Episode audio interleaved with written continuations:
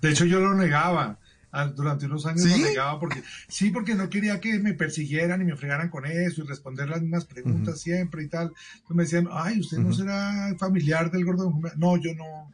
Al señor siempre me dicen eso, pero yo no. Sí, yo le tenía cierta, cierta pereza a esa cosa del reconocimiento.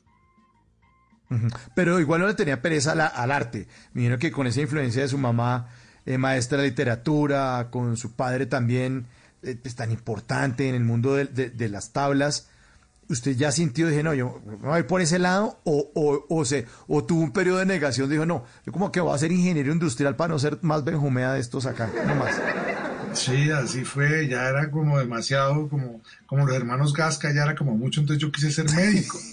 Sí, no, yo quería hacer otras cosas en la vida, me metí con, lo, con la programación de computadores, bueno, y ya cuando definitivamente estaba claro que yo no servía absolutamente para nada diferente, pues terminé metido haciendo la escuela de teatro, que fue además eh, súper disfrutable, la escuela de teatro libre, fue una escuela muy intensa de cuatro años, todo el día de 8 de la mañana a 6 de la tarde y a veces hasta las 10 de la noche y fue muy intenso y fue, fue muy, muy, muy divertido y muy una, una, una, una, época súper apasionada. Eh, fue, fue muy importante, muy importante. Y el esfuerzo doble, Ernesto, porque supongo que usted no quería eh, ganarse los papeles ni nada a nombre del apellido, ni a nombre de su papá, ni nada. Y distanciarse un poco de eso y decir, si me escogen o voy a un casting o hago bien un papel o estudio o tengo buenas calificaciones, es porque soy yo, no porque sea el hijo de Carlos Benjumea.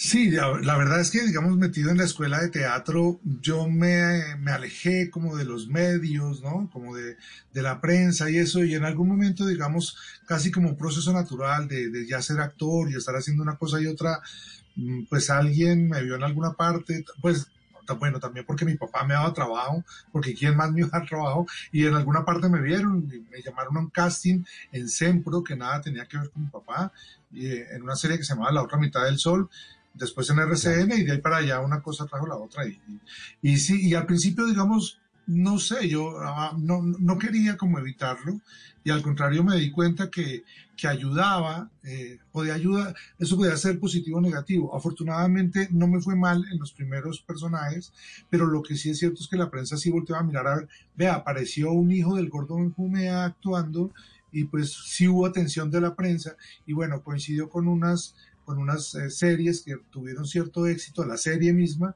y bueno, eso, fue, eso jugó a mi favor, tuve mucha suerte, obviamente. En las noches, la única que no se cansa es la lengua.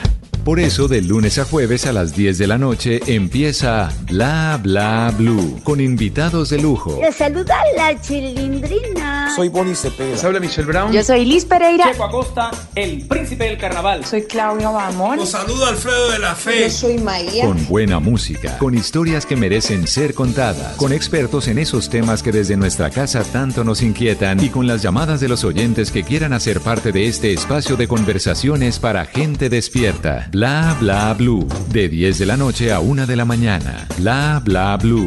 Porque ahora te escuchamos en la radio.